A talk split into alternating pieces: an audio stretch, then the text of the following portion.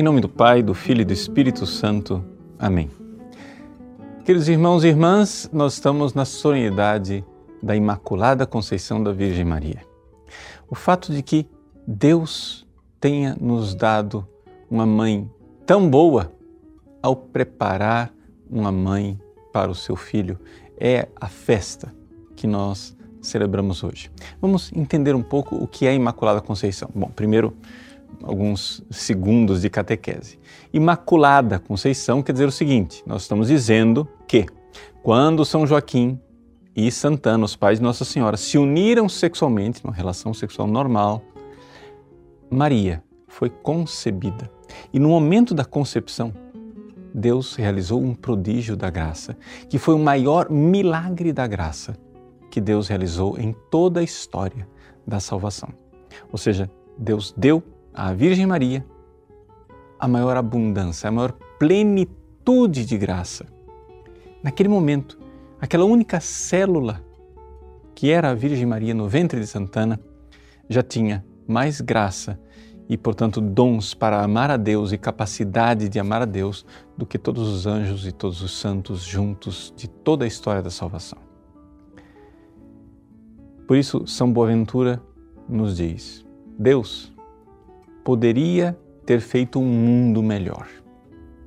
Porque, claro, o cosmos, como nós o conhecemos, poderia ser aperfeiçoado. Mas Deus não poderia fazer uma mãe de Deus melhor do que a Virgem Maria. Ou seja, em Maria, Deus alcançou o cume da sua obra criadora e salvadora. É claro, Jesus, filho de Maria, sendo Deus, é infinitamente superior à Virgem Maria. Mas nós não podemos dizer que Jesus é criatura, embora o corpo e a alma dele tenham sido criados. A palavra criatura a gente só pode usar para a Virgem Maria, portanto, ela está no ápice da criação e no ápice da obra da salvação. Deus redimiu, salvou a Virgem Maria da forma mais perfeita, diz o grande teólogo bem-aventurado Duns Scotto, que eu posso salvar uma pessoa fazendo com que ela que foi ferida se recupere, ela que estava doente recobre a saúde. Mas o verdadeiro médico, o médico de todos os médicos, é aquele que cria a pessoa numa tal condição que ela nem sequer se contamine de nenhuma doença. Deus salvou a Virgem Maria de forma mais sublime, porque a nós Ele salvou resgatando do pecado. A ela Ele salvou impedindo que o pecado tocasse. Por isso ela é imaculada. O pecado não atingiu a Mãe de Deus. Essa realidade tão sublime espiritualmente tem consequências fantásticas para a nossa vida espiritual. E que consequências? Bom, em primeiríssimo lugar, nós vermos em Maria aquilo que é o sonho de Deus para a humanidade. Deus quer que nós tenhamos um coração que o ama e que o ama até chegarmos aos mais extremos limites da nossa capacidade de amar.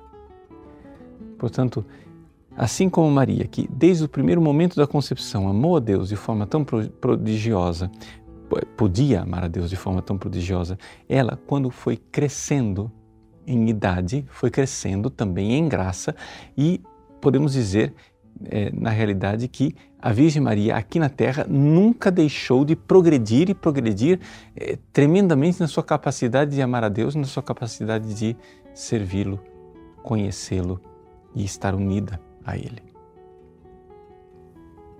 Deus quer isso para nós. E Deus quer isso para nós, não somente porque Ele colocou Maria lá como aquele ideal, mas porque Ele nos deu a Virgem Maria como instrumento para essa realidade. Maria é um meio extraordinário. A Virgem Maria, entregar-nos a ela, entregar-nos ao coração dela, é realmente um meio extraordinário de nós alcançarmos a plenitude da santidade que Deus, na sua providência, sonhou para nós. Então vamos lá nos joguemos nos braços da Virgem Maria, mais do que isso. nos escondamos no coração imaculado dessa Mãe Santíssima. No coração dela, nós temos a fé que nós precisamos, nós temos a esperança que nós precisamos, nós temos a caridade que nós precisamos.